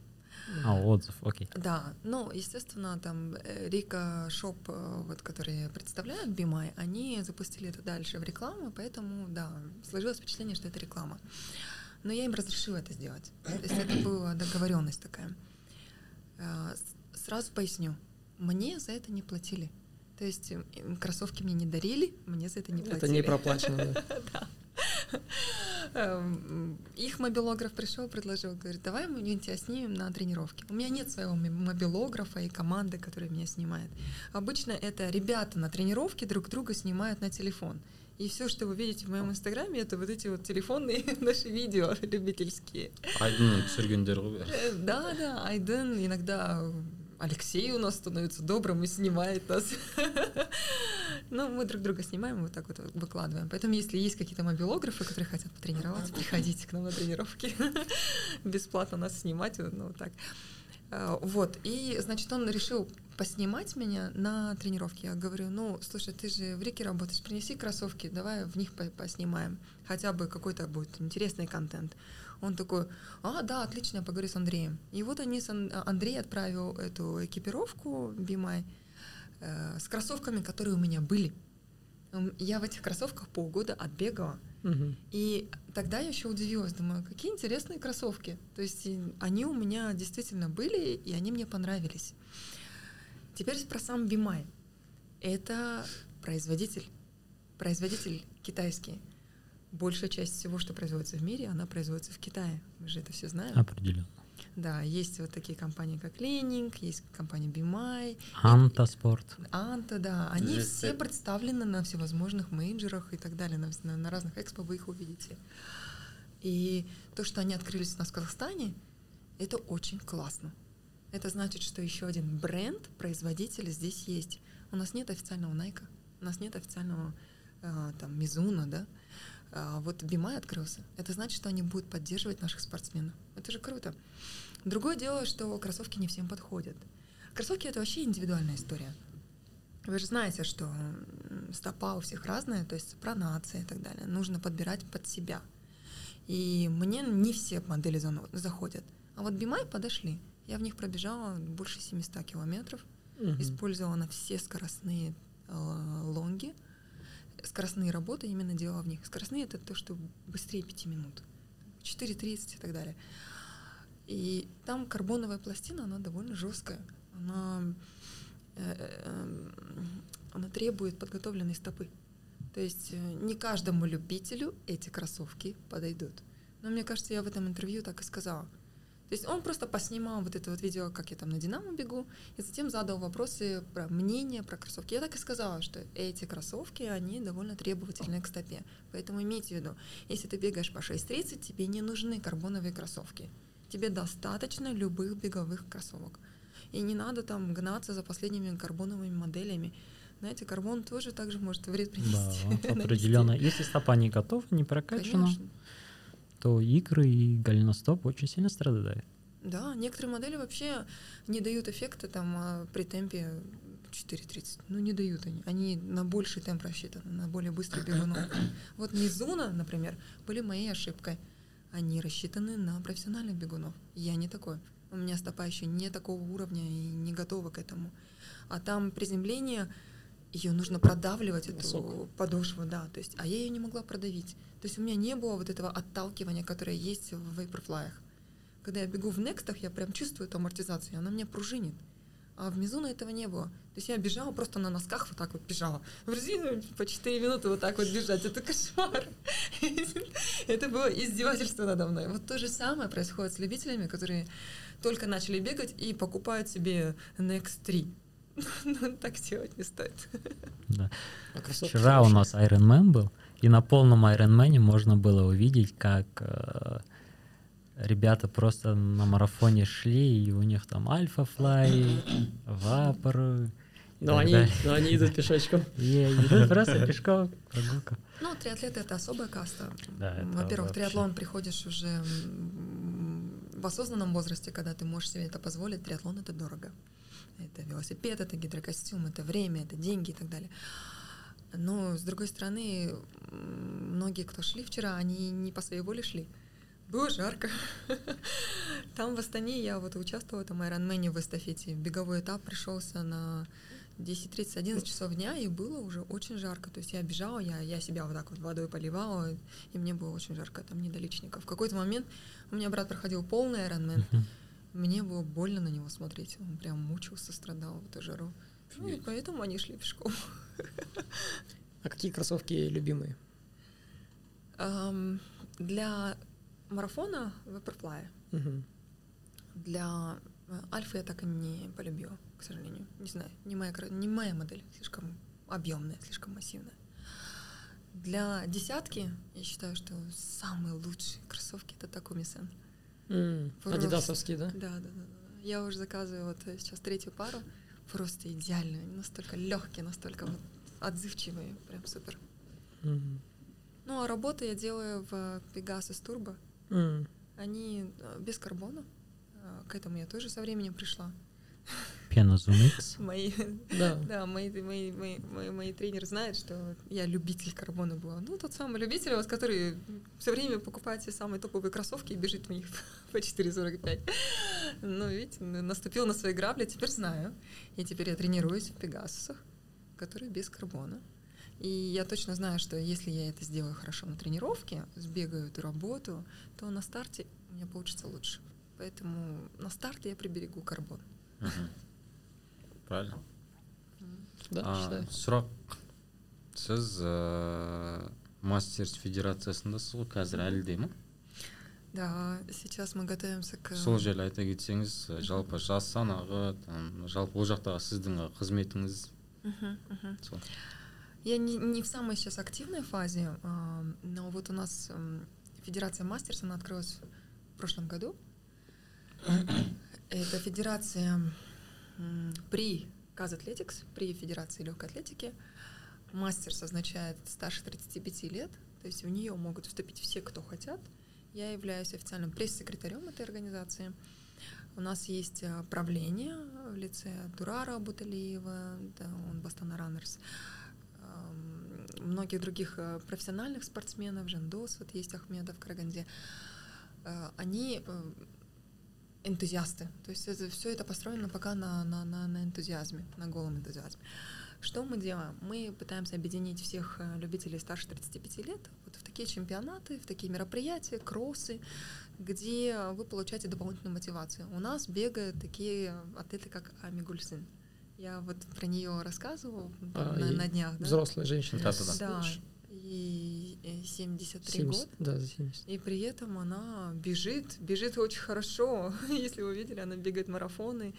Она, правда, мечтает о, о Токио, но вот продолжает работать на базаре. Поэтому я про нее писала. Ну, То есть человек так классно бегает, столько здоровья имеет, ну, вынужден работать. К сожалению, спорт пока еще на таком уровне. Тем не менее, вот эти вот э, федерации э, мастерс, они э, в первую очередь носят именно мотивирующий характер, то есть чтобы профессиональные спортсмены не теряли мотивацию, продолжали заниматься, выступали. Они действительно могут. У нас есть люди, которые ну, сильно быстрее меня бегут, будучи старше меня там на лет 20. И это реально такая мотивация, когда ты видишь его, думаешь, как ты в 65 лет бежишь эту десятку за 35 минут, как? Ну вот как ты это делаешь? Ну реально круто же выглядит. Да, замечательно. И вот такие мастерсы мы проводим чемпионаты два раза в год. Следующий Мгм. будет в августе. Тогда приглашаются в этом году все. То есть мы не, теперь уже не делим по возрастам. То есть в общем зачете можно любому человеку от, от 18 лет поучаствовать. Единственное, что награждение будет раздельное. Эм, Но это уровень чемпионата. То есть там будет очень хорошая организация, все на профессиональном уровне, и все дистанции. И это вот возможность прикоснуться к чему-то профессиональному. А дата и место проведения? Так, мы в августе проводим, дату точно не, не вспомню сейчас. В августе в Караганде. Два дня будет эти мероприятия. Тоже под эгидой Казатлетикс. Да, они нас они также финансируют да Ну, там не то чтобы финансирование, все складывается на- за счет наших взносов. Ну, то есть Мгм. участие, участие там условно там А. 5000 тенге стоит. Вот на эти деньги со взносов мы покупаем медали и организовываем. Я говорю, там больше энтузиазм бывших профессиональных спортсменов. Большинство работы делают там Жандос, Турар, эм, Евгений и так далее, ну, то есть коллеги, которые вообще занимаются другим в жизни. Но они так любят легкую атлетику, что готовы в это вкладываться и проводить это все ну, на таком энтузиазме пока. Мы ищем спонсоров туда тоже. Я уверена, что Мы тоже поднимем. ищем. Мы ищем спонсора. Как, же, оказывается, в легкой атлетике очень много энтузиастов. Да, такое ощущение, что в целом вся легкая атлетика чисто на энтузиастах держится. Вот а, ну, про спонсоров. Как вообще в Казахстане работать со спонсорами? Потому что это какой-то, я не знаю, как будто бы у предпринимателей или у компаний все еще стоит барьер или непонимание, что это им нужно или не нужно. Как привлечь? Эм, жалпы бренд амбассадор мен спонсорство там екеуінің айырмашылығы неде Э, Бренд амбассадорства это когда компания в тебе видит человека, который не просто хорошо перформит, а разделяет с тобой ценности. Ценности и миссию этой компании. Вот почему э, Терабоди, Гербалайф, почему, например, для меня там не какой-нибудь алкогольный бренд, который гораздо больше заплатит? А Потому что э, эти компании, они делают что-то классное для того, чтобы люди становились лучше во всем мире. То есть это будет сбалансированное питание, это будет ЗОЖ, здоровый образ жизни, это будет восстановление, это будет спорт и так далее. И мы с ними разделяем эти ценности. И для меня то, что они меня заметили, это прям вот признание, достижение. И я, естественно, для них буду стараться, я буду и рекламировать, и пользоваться, и так далее. И об этом везде рассказывать. Это win-win. И не всегда мне нужны от этих компаний деньги. То есть а, где-то это бартер, где-то это просто вот помощь, взаимопомощь и так далее. Вот это я называю бренд амбассадорство. Я готова выступать их лицом, и для меня это классно. А что касается спонсорства, это вот конкретно одноразовое мероприятие. То есть э, это поездка. Например, на Мгм. Чикаго я буду искать спонсора. А, Профинансировать поездку имеется в виду не только билеты проживания, но еще э, я бы хотела пригласить туда того же физиолога, того же тренера, потому что вся эта поддержка, она нужна там на старте. Когда это целевой старт, который, на который ты положил полгода, и ты готовился к нему, каждая мелочь важна. И если эти люди смогут поехать и сделать для тебя все, чтобы этот результат состоялся, ну почему бы не поработать над привлечением спонсора? Теперь, что касается спонсоров в Казахстане. Да, у нас рынок э, not mature, да, то есть мы еще далеко, далеко от того, чтобы, как э, в Америке, например, Бауэрмен полностью фин- финансируется Nike. Здесь такого нет, и я думаю, мы еще будем долго над этим работать. Но есть такое понятие, как corporate social responsibility. У многих компаний этот бюджет есть. Э, Я бы сказала, даже у всех компаний он есть. То есть любая компания должна, если она ведет коммерческий бизнес в Казахстане, она должна финансировать какую-то социальную функцию в стране, нести какую-то функцию. И, соответственно, они могут брать под свое крыло либо спортсменов, либо социальные проекты, либо благотворительность и так далее. Почему бы не вложиться и не взрастить каких-то спортсменов, понимая, что у них есть потенциал? Это профессиональные спортсмены, но они не ведут свой инстаграм, они там, я не знаю, ни, нигде не известные, они где-нибудь на спартакиаде выступили, заняли место и тихо ушли, и никто о них не знает. Но при этом этот ребенок, она работает на двух работах, выживает как может, потому что и помогает еще на эти деньги там родителям. Какое у нее там восстановление? Нет у нее восстановления. Вот таким людям нужны спонсоры. А на меня обратят внимание, я потом через этого спонсора обращу внимание на эту девочку.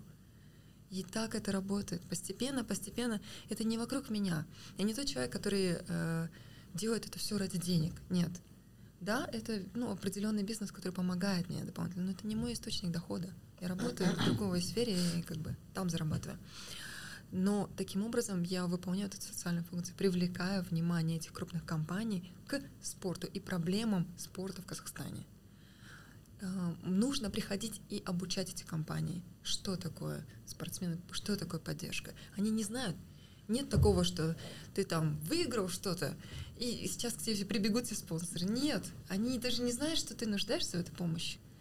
Нужно научиться об этом говорить, нужно вещать в этом инстаграме, говорить о том, что я начала бегать в 35 лет. Я пришла и стала этой чемпионкой мастерс. Но знаете, я прошла огромный путь, ну, и за это время я мотивировала очень много людей.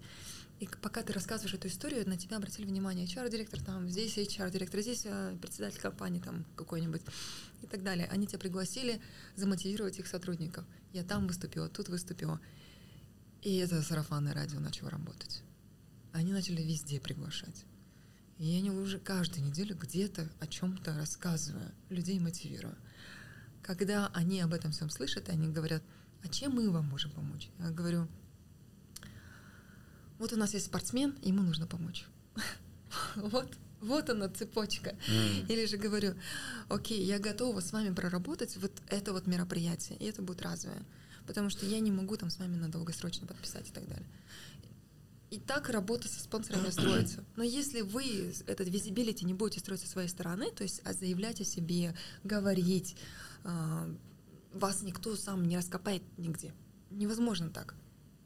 Эти бриллианты, они должны быть на виду.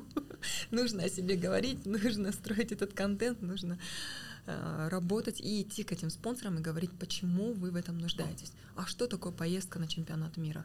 А из чего, как кто такой вообще реабилитолог? А зачем вам тренер нужен? Почему именно эти кроссовки? И так далее. То есть их нужно точно так же обучать. Они не из бега, они не понимают этого всего. Но когда ты им скажешь, вы поможете мне сегодня, а завтра вот этот человек станет чемпионом Казахстана на чемпионате мира, ой, чемпионом, господи, ну, выиграть чемпионат мира, блин, вы же страну поднимете на такой уровень, это же круто. Вот вы приходите и это говорите компаниям. Так получится. Ну, принцип понятен. Это удивительный experience, это определенно новый уровень. Просто э, реально сейчас большая проблема профессиональных атлетов в том, то, что они и сами пишут нам в директ, то есть отметьте меня, отметьте меня. А как мы их отметим, если они закрытые профили, и мы даже имя их не знаем? мен всегда сол жайында ыыы инстаграмға жазады ғой бізге парақшаға мә айтамды мен парақшаларын таппай қаламын ғой. Кейде белгілейтін кезде сол үшін айтамын жабық парақшаларыңды ашып жүріңдер болмаса бәрінің ішінде. Вообще вести инстаграм жүргізіп отыру хотя бы там жаттығуларыңды не істеп жүрсің кімсің вообще? Өйткені жаңа сіз айтып жатқандай ә, бізде инстаграмнан қарайды ғой. И сол арқылы жаңағы өзіне шабыт алады да мотивация алады.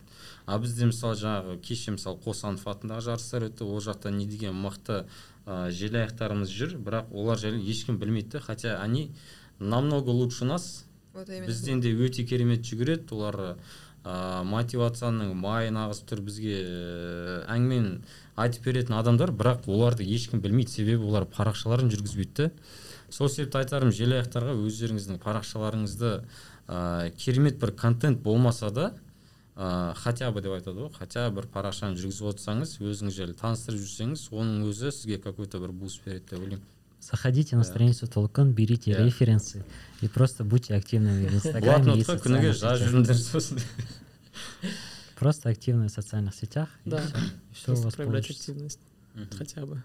Да. Итак, мы э, подходим к концу. Да. У нас есть Да. подарочки. да да да Есть? Э, да. қайда қойдық жаңа Так. сен Э, здесь сумочка есть. Иә. так ә, Футболочка. бұны біз қалай сыйлыққа береміз ә, кімдерге береміз ол жағын ойластырмадық біз че то А, Нашим зрителям. Ну, во-первых, я думаю, один из подарков как минимум раз будет разыгрываться среди патронов Да. сообщества. ага Один или несколько подарков. А те, что остальные, мы выставим условия. Давайте так. Условие будет таким. э, Напишите нам э, комментарий в YouTube либо в Инстаграме под э, тизером этого выпуска. Как, кстати, у нас же был вопрос. Как привлечь людей на спортивные профессиональные мероприятия по бегу? Напишите свой вариант и самый лучший вариант, который нам понравится. Мы по определим нашему победителя. субъективному мнению.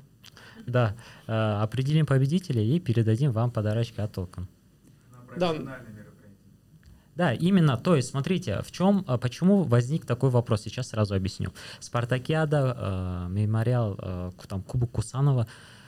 Зрителей, ну, в принципе, нету. Там Вообще родственники профессиональных атлетов только, и все. И другие атлеты. Либо ученики э, своих тренеров, которые бегут на соревнованиях. То есть нету аудитории, которая бы приходила бы на стадионы и смотрела бы на профессионалов. Нету Болела детей, бы, да, нету отцов, которые приводили бы своих детей и показывали, вот, посмотри на этого парня, как он бежит, там, и так далее, и так далее. То есть поэтому такой запрос. Э, Придумайте, как мы, э, что должны сделать для того, чтобы привести аудиторию и заставить их смотреть стадионные турниры. Ну, для начала хотя бы просто привести. Там смотреть это уже дело второе, пусть сперва придут хотя бы. Отличный вопрос. Да, просто Да, вот поднять и- статистику. И да, и исходя из нашего субъективного мнения, мы решим, кому подарить. Мгм. Супер. Все, расходимся. да біздің э, Это же патреон каналға тіркеліңіздер А, Пожалуйста. если у вас есть спонсоры или вы сами являетесь таким спонсором, который хочет поддерживать наш, нашу организацию, то обязательно пишите нам в директ. Всё, всем Нужно пока. Пожалуйста. поддерживать. Нужно, нужно. Спасибо.